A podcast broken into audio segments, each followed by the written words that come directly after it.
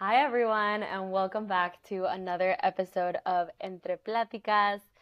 I'm so, so excited to have this conversation today with a dear, dear friend and one of the brightest souls that I know in this world um, on a topic that I think is so prevalent in society, yet, and also a word that I like that our guest was telling us about before we hit record on this conversation is that is also glamorized in society. But I truly think that if we hold space and conversations to talk about the negative side effects and the dependence that can exist surrounding this topic and how that can trickle into different areas of our life, it will be very, very impactful and we'll learn to deconstruct that glamorized idea that we have of it. So, without further ado, I would love for our beautiful guest, Ellie Lerma, to introduce herself and tell us a little bit about herself um, and some of the work that she's done around this topic of vaping. Hi, everyone. My name is Ellie. Um, I would love to just say that I come from a background of a very loving family. Um, I have feel like I have just experienced a dream childhood, something that everyone kind of would want to have. And it almost, you know, I could say lived in a bubble, but it was all beautiful, amazing things. And I learned from a very young age, I just wanted to see the beauty in everything. And that inspired my love and my passion for photography and videography. And I also never really saw or experience negative side effects of any addiction. I didn't see it in high school since I was homeschooled. I didn't see it in college. So that just sort of gives you a background on my life. Um, I really just only saw the positives, and I'm always so happy and full of light as a person. Um, so, my introduction to vaping and the lifestyle of going out every weekend and living that life, it happened after I graduated college in Austin, Texas, just going out and meeting all these friends and all these people who I really looked up to at the time and all of these things that people were doing and everyone had a vape in their hand. And i was like oh what's that? Um, and i tried it. I remember the first time i tried it I was downtown Austin in a hot tub, partying it up with all these people who had maybe known me for a couple weeks at most, who I thought were like my new friend group, who I was just obsessed with. And everyone was so excited and happy to see me. Like, I don't know, maybe they were drinking a lot on a bunch of things you know, to make them feel that way. But to me, it was the first form of real excitement and head rush and buzz. And I wanted to feel that every single day for the rest of my life. So on my way home, I went and I bought my own vape. And this was um, fall, end of summer 2021. Um, and ever since then, you know, I, I I had it in my hand for 11 months. After that, continuously, never went a single day without vaping. And I was so, so reliant and just emotionally dependent on it. Um, but yeah, that was my little introduction to how I got into vaping.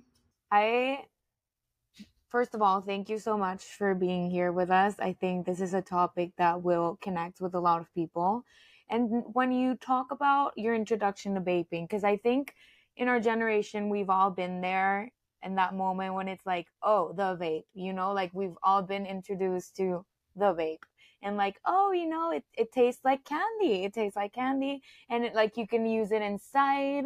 It's like so easy to use. It's so accessible to us and glamorized. And something that caught my attention when you were talking, and if you don't mind talking a little bit further on about the emotional dependence that you had on the vape. like what do you mean by saying emotional dependence totally so whenever i didn't have anyone to go to or anyone to talk to i knew i always had my vape literally like if i didn't have plans that day i knew i could you know just lay on the couch hit the vape and that was like what i had. It was just me and my vape. Anytime i would travel because i was traveling back and forth any little bump in the road that would give me a little anxiety it could be gone in an instance if i was to get myself that buzzed in the mind. Um, and relieved instantly with that vape. And to me, I think that was emotional rather than physical because it really did come up in times when I felt lonely, when I felt sad, when I felt stressed, when I felt uneasy, when I was on my way to the airport, when I was driving, any situation that could be seemingly stressful or emotional, I would go to that. And that's how I knew it was emotional dependence for sure. Yes, and I, I think. Sorry, I was just gonna say I I get it. I think it's like it might be a babe for a lot of people, but I think we all have a certain emotional dependence on a lot of things, and it's very easy to. It's very you feel very safe when you find something that you can like rely on when you feel that way instead of like being able to work through it. And i i get it and i like connect with you in that sense. But what were you going to say maria? Oh i was just also going to say like it's so I, I guess important to acknowledge like where that vaping the need to vape is coming from because as i feel like this is a very um, shared experience across different types of substances or just like addictions like even social media. It's sometimes i i personally have never gotten into vaping but something that i recognize is that when i'm feeling anxious or stressed or my head wants to spiral i will go to social media to get that like dopamine rush and like um, forget about whatever it is that i'm feeling. And i create this like emotional dependence to help me forget about it through social media. So instead of finding like a healthier coping mechanism that's actually going to help me solve it. So as you're talking about that, I was also connecting and thinking in areas of my life where I do it. And I feel like a lot of people, and also not to generalize anyone's experience, but I feel like a lot of people could also have that shared experience where it's not just vaping, but it's they're doing it to suppress something else and cool. questioning why why it is that we're reaching for that. And because it's something that is can have many negative effects is like more studies are coming out of how it can affect like whether it's um, psychologically or um, physically like your health. So that's that's just something that came to mind when you were talking ellie. Yeah and something that i really appreciate you mentioning and i think it's very important for people to know like you don't have to have like a history of having an emotional like a trauma or like being susceptible to like having an addiction either like somebody in your family being like having an addiction or whatever it is or something in that sort of realm. Like it's it's it it doesn't have to be it's not that like rooted. It can happen in a day. Like you it's not blaming your surroundings it not it's not blaming your past it's just something that becomes part of like a decision you make one day and then you look back and it's been a year and you're like i haven't i haven't let it go like i do it every day. And i think it's with a lot of things. Um i i'm so we came to to your like knowing who you were and maria was talking to me about you because you started you're speaking on your vaping journey on in, on social media. So you were talking about quitting vaping and you've talked a little bit about how you got into vaping, but I'm wondering how did you stop that? How what was the what was the moment I think is important to to highlight. What was the moment when you went this is a problem and for me this is something that I don't want in my life and what was the first step you took into creating a or like letting go of that habit? I remember I was having a conversation with my dad about all of the sickness that I felt like I was having over and over and over again. Um, even to the point where my gums were bleeding and I was having shortness of breath walking up the stairs. And I was talking to him about that, and you know, he started talking to me about my lifestyle and stuff. And I did open up to him about the vape, and he said, Well, what if you just tried stopping that and just see? Like, oh, just try and see. And it was in that moment that I remember being like, okay, well, I'm just to try it. I wasn't saying I'm to quit entirely. It wasn't until the day after that conversation happened that I pulled out my phone and I made the first initial TikTok video. It was June 21st, 2022. And I made the video and I was like, okay, this is going to hold me accountable. This is day one. And because I was going to say it to the entire world, I knew that would help me help keep me accountable. But I really only thought maybe like a couple, few thousand people would see it. But it blew up. Like the whole journey blew up. Millions of people saw it, and I was like, "Oh shoot!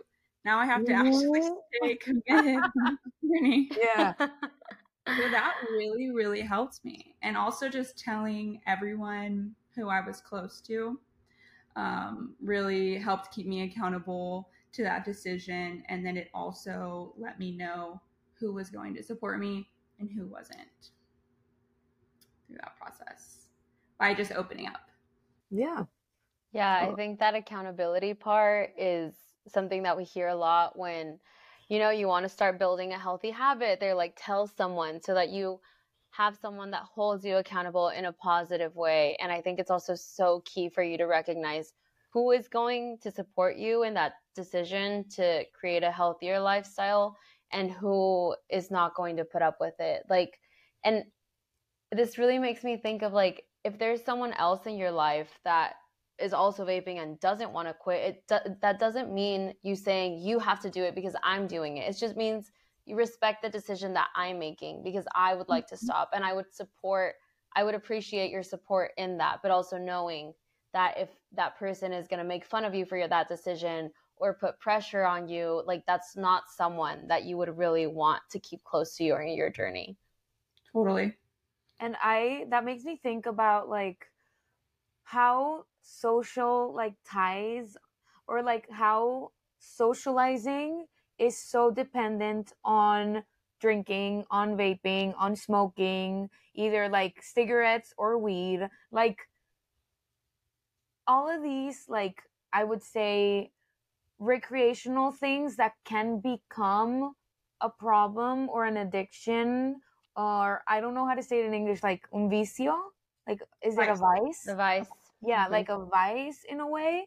It's so dependent on on socializing like even women when you go to a club and you're not drinking and it's kind of like you're not flirting like people won't flirt with you because it's like do you want to drink and you go like yeah no i'm not smoking they'll leave like even with a cigarette or vaping so that makes me think of like it's it's so it's hard like when mm-hmm. people try to stop doing those because it's kind of like oh like I I just want to talk to my friends, but they're all like drinking, and it's kind of like this social pressure, but it's not them telling you like drink or smoke or like it's not that direct.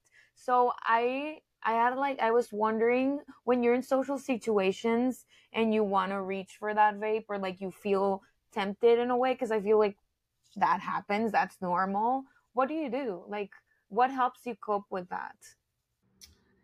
Well, for me, I I had to I still continued to participate in going out, but what I started to realize is during t- the two times that I did cave and I vaped was around a certain friend group who was you know encouraging me to do other mind altering things that would make me not stay true to my decision. So anytime I was under the influence of alcohol and other drugs, I wasn't in my clear mindset and I started to realize, okay, what people am I around? Where am I going that is going to put me in a mindset that is not the mindset of growth that I have, you know, dedicated so much time and the withdrawal pains to go through. And so I kind of just put two and two together. Um, I spent a lot of time in isolation, but also incorporating and adding other things to my life to supplement the things that I was getting rid of because I had all this time and all this energy and all this new direction, mental focus, and really nowhere to put it. So um, I started being really conscious about what was going in and what was going out. So, drinking a lot of water, focusing on getting as much exercise in and food. That really helped. Also, my TikTok, um, making videos and sharing that journey with people and sharing the journey of the daily walks, of the journaling, of um, you know making fun recipes and making cool fun drinks that would taste like certain vape flavors that would just like be able to give back and be so kind to myself for all those months that I wasn't kind to myself. So it was just an overabundance amount of nourishing my body with things that um, that I didn't nourish my body with during the times when I would just reach for a vape instead of maybe getting a bowl of fruit and some water, something that I didn't have in my daily diet or anything like that when I had the vape. Yeah, no, but I love that idea or that you were able to introduce new and healthy ways to cope instead of reaching for a vape. And so as I'm thinking of that, what are like what would I guess what advice do you have for listeners who are going through similar experiences um, in wanting to change from whether it be a vape, alcohol, like another drug, like any social media, like when when there is something that we are becoming dependent on, what do you, what advice do you have for them to also incorporate and like switch into a healthier lifestyle or find ways that are true to themselves to to find something else that's better for them? the advice is like that helped me was like how much do you really want this like mm-hmm. a lot mm-hmm. of it's mental you will need to add in all the physical things right like the daily walks tracking if it helps you to track how much water you eat vegetables uh, you know nourishing foods being around people who make you shine and who know your value all those friends who I had left behind for the party lifestyle and the vaping and everything that I had done during the 11 months, they were still there at the end of it and, you know, welcoming with me with open arms. So, and my family also as well, you will have that support system. And even if you don't fully and you feel like your entire world and friend group revolves around that. Um, you will find those people, even if they're new friends, who are also focused on that, and that will unite you and also show you that this road of healthy living and you know putting good things in putting good things out it will be waiting for you with better friends with better people with people who love you um, and you'll have better relationships afterwards, even if it is lonely for a little bit of time. But it's like, how much do you want it, um, and how much do you want to find that at the end of the uh, of the hard road? Yeah, I think it's one of the best advice anybody can give. Like, how bad do you want it? Because that's the amount of energy you're gonna put in. Like, if because I feel like then we get guilted into doing things that we don't want to do. Like even waking up early, like let's say like a good habit waking up early or going to sleep er- early it's kind of like if it's kind of like if you don't want to do it you won't do it. Like exactly. just because if everybody else is doing it like that seems cool and it's like a good habit you know? And then you're like yeah i want to do it but like i honestly don't want to. I'm just doing it because people are telling me to do it. So i think that's very it has a lot of value in what you said. And out of because i feel like i try for people who are going through a withdrawal in general i think like what is the hardest part about going through a withdrawal of like an yeah of like a vice or like in this case vaping? Or i don't know if you quit um drinking and do you not drink at all? Um like i i wouldn't say not drink at all because i feel like i hate when people are like i don't drink at all and then you take a drink and people are like you said you didn't drink. But like just yeah. being more mindful of, of what you what you do like what was the hardest part of it? So i do drink i drink around the right people. Okay. Um and the right circumstances in the safe environment where i know that there are people around me that will not tempt me to do more after drinking. So um i think that balance is really important. Um, but there were a few months where i didn't. I had to go cold turkey on everything in order to just hit that rock bottom and come out the other side, knowing what was safe and what wasn't for me to um, have drugs or alcohol around because it really was a product of my environment. Um, the hardest part of withdrawal definitely was mental because there would be times where my mind would lie to me and be like, oh, well, if you were just to buy one more vape, you know, like no one would know.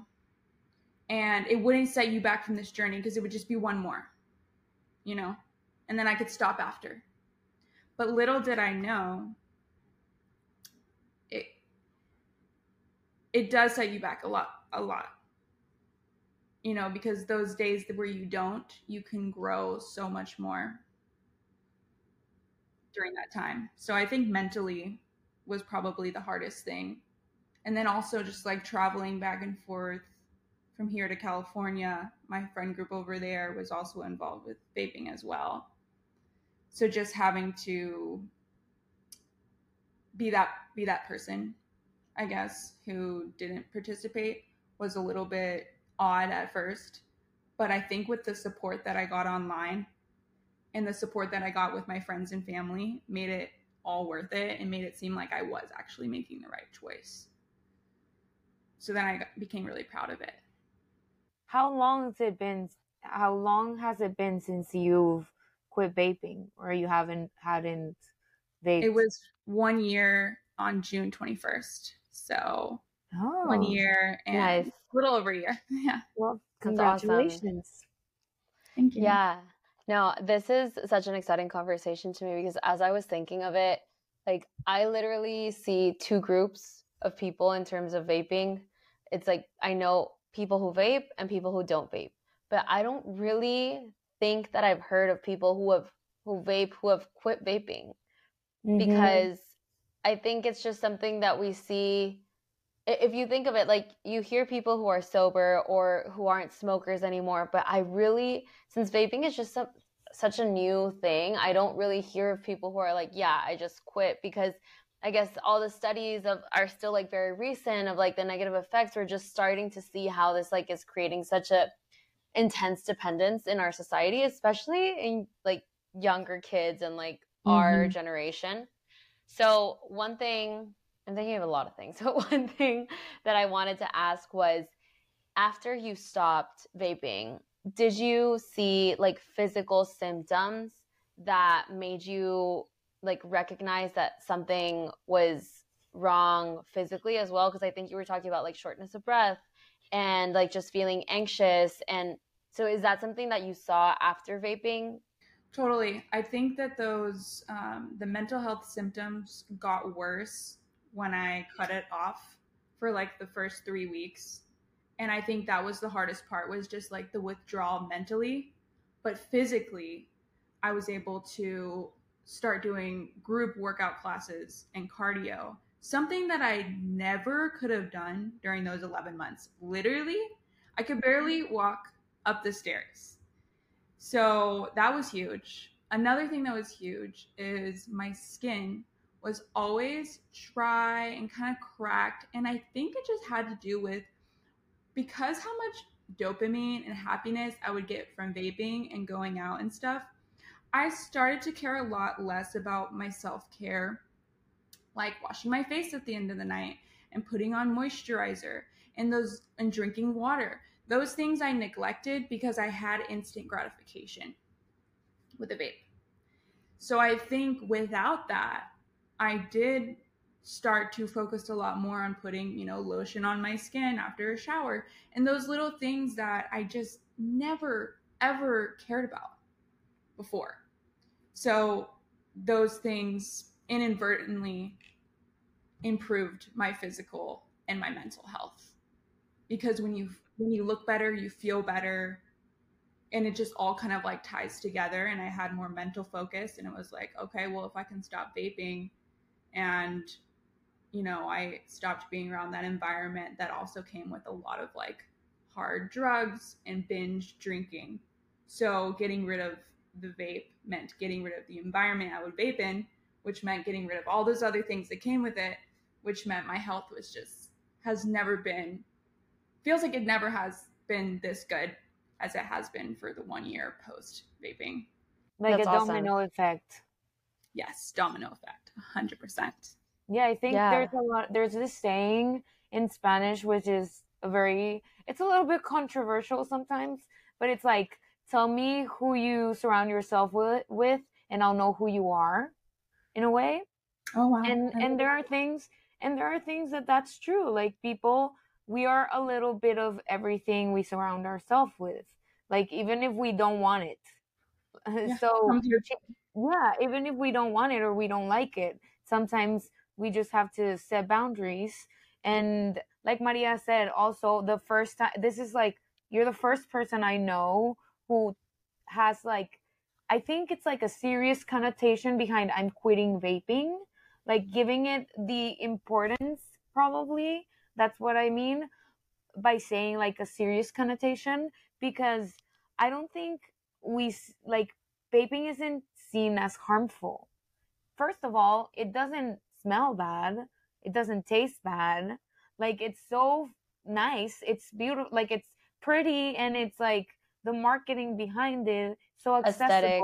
It's aesthetic like that it's easy for our generation to just reach for it and it's like a candy you know and and it's not to shame anybody who vapes at all because there's no like there's there's there's no um how how would i say it it's not something that you choose thinking like this is bad for me you know like right. nobody goes into vaping like oh yeah i'm gonna make myself like something harmful you know so I don't think there's shame in people vaping, but I do think there has to be a more serious conversation behind vaping.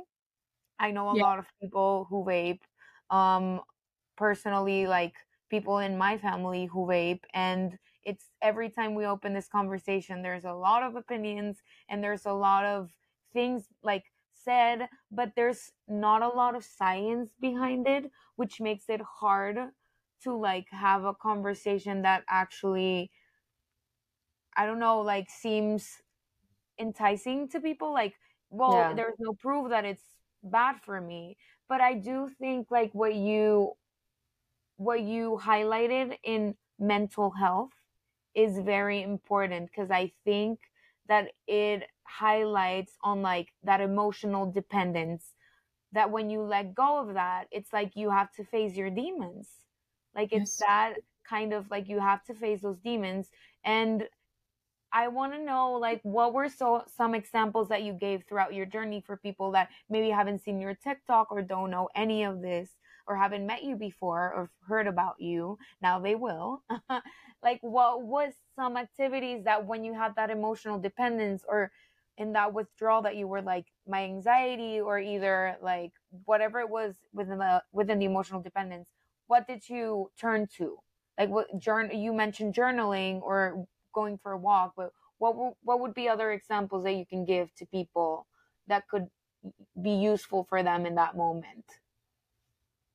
So, I really wanted to know what my triggers were, and that's why I would go to the journaling. And I I realized it was like anytime I would need to get on like a work meeting, I'd be like, "Where's my vape?" But it wasn't there because I had quit. Mm-hmm. So, recognizing those triggers and writing them down really helps because then you start to see over time that they go away. And the cravings were really, really strong um, without seeing vapes in just the first two months, just from the nicotine um, cravings that are still in your body. But after that, you're not going to want it, you're not going to crave it. However, unless you see one. and there's a lot out in public, especially um, if you go out and about.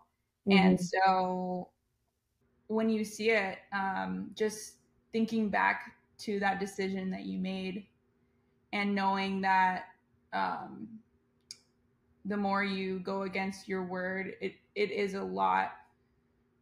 Um, it's a lot harder of a thing to overcome than you know because people will minimize it people will minimize it and say oh you know just one time won't hurt my journey, but it really does set you back a lot more than you think, and you'll have to go through those withdrawal symptoms again.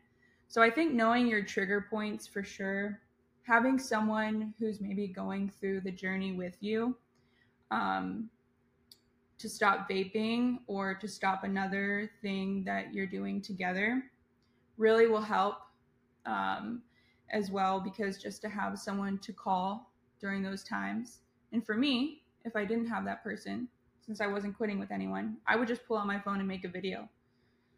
I remember I was at a gas station just buying ice cream and I saw like all the Esco bars that I used to buy. And um, I really was tempted to buy one. And so I pulled out my phone and I recorded a video. And um, I think that gave me kind of like a dopamine rush instead, was just like posting the video and like having something to edit and post and just distract myself from that initial craving and that that want and that desire. Um, a sweet sweet treats are nice every once in a while. Like I like like fruit or like pineapple that would really help. Um, like give me an instant gratification that I knew wasn't going to set me back. Well, I think this is all great, great advice. And to all of our listeners. I mean, I'm I'm really excited about this conversation because I'm still learning about like vaping and in our society and how we view it. And just as we were talking right now, I looked up like what are the actual like proven negative mm-hmm. side effects of vaping and according to the CDC, that's what the first thing that I pulled up is like the most harmful part of vaping is the nicotine and that like 99% of vapes do contain it even sometimes when they say they don't like they're just not regulated enough to where they, they can actually they have to exactly um and that's where the addiction comes from. So even though we don't see it as something harmful because of the aesthetic and because of how used it is in society and like the lack of research there are people who are talking about negative side effects on their health and the addictive feeling that nicotine can bring and even like the the how it can affect development in like young adolescent brains and all of that is a whole other topic but i just also wanted to bring like that information yeah. into the conversation so that we normalize that um it's maybe we don't know to what degree to what extent it's negative but i think it's just one of those things where i don't really know if there are any positives to it in our lives and that's what i've heard from the friends who vape and don't want to anymore it's like I haven't completely stopped because I'm not sure why, but also I don't love that I do it because I know that it's also not something good. So I, I think the first step is just like normalizing these conversations and just like not judging people if they do or if they don't, but respecting people's decision and being more informed of like ways that if we want to access the resources to stop. Yeah, for sure. I think it's like when you said like it contains nicotine, it brings me, it made me think of like it's like a cigarette with a pretty costume. like that's what it makes me think about. I don't know a lot about what chemicals does a vape have, but when you said that, it's kind of like that different. Like that's how I would describe it. That's something that came to mind. I don't know why. Yeah. But, but um something that we like to ask our guest Ali before we finish this amazing conversation because I do think this is gonna it's I, I'm very grateful that you're very open to talking about this. Like because it it when when you feel like being accountable for something in social media specifically can be like scary. Like when you told me like that's the moment when it felt real. It's scary because now you're like, okay, now I have to go through that. And I think you're helping a lot of people that are also going through that. So that's very admirable. And I believe in like recognizing people because I may a lot of people have told you, but I I just want to tell you like it's very inspiring and I do think you're helping a lot of people and it's amazing. And I wanted to ask you, like we ask all of our guests, um, our final question, which is if you were to go back five years from now and you had a conversation with young Ellie, what would you advise her? It could be in any topic you would like. Man.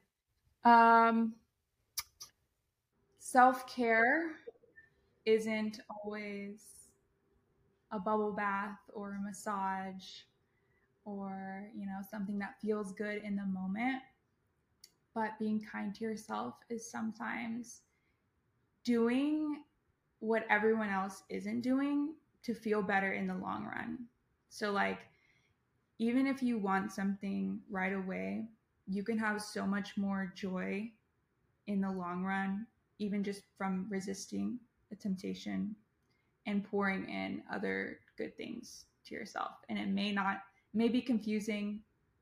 You might be really confused because people are going to make things seem really, really fun and super special and life altering and mind altering. But just take a breath, breathe in, breathe out. You got this. And trust what's inside because that's truly, I truly believe that I always have had um, guidance in my heart on what's what I should do to um, to live my life with purpose. So listen to that.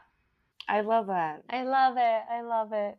Thank you so much, Ellie. I'm so so grateful for your friendship, for your light, for this conversation, for you to be here, and for also everything that you're sharing on social media. I think that it's great content for people to hear and to see with so much negative ones that we see in the world.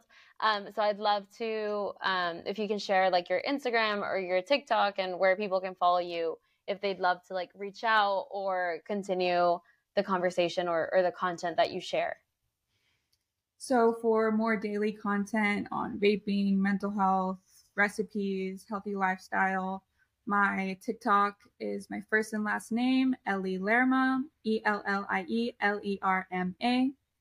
And they're both the same. And Instagram, my DMs are always open as well. So if you need to contact me, go to Instagram. My details are in my TikTok bio as well. Thank you. Thank you, Ellie, so much for this conversation. I think people are going to leave these this conversation and this um, podcast or video or whatever you want to call it more informed. I think information is power. So just by knowing that you have tools within your reach to do whatever you want whenever it's your time to take action, it's just very empowering and to know that it can be done and have an example. So thank you, thank you so much for being here. I'm very grateful to have this conversation. Thank you. thank you. for having me on yes. this platform to speak about mental health. And I'm so excited to have this be the first of many more conversations about this. Yes. Yes. yes. So Hopefully, happy to have you here. I'll go to Austin soon so we can all go get lunch. Yes, Sofia yes. told me we were getting lunch, and I was like, I want to be there. FOMO. I'm Yeah, I got the FOMO. No, but and everybody who's listening, thank you, thank you so much for tuning in every week. It is such a blessing to have the space, and we just love talking about things and life. And like, it's hard. life is hard, so we just want to like talk about how we can make it a little bit easier. Even talking makes it easier. So yes, thank you all. Hopefully, you have a wonderful day, a wonderful week. Kisses and hugs, and we'll see you on our next episode. Bye. Bye.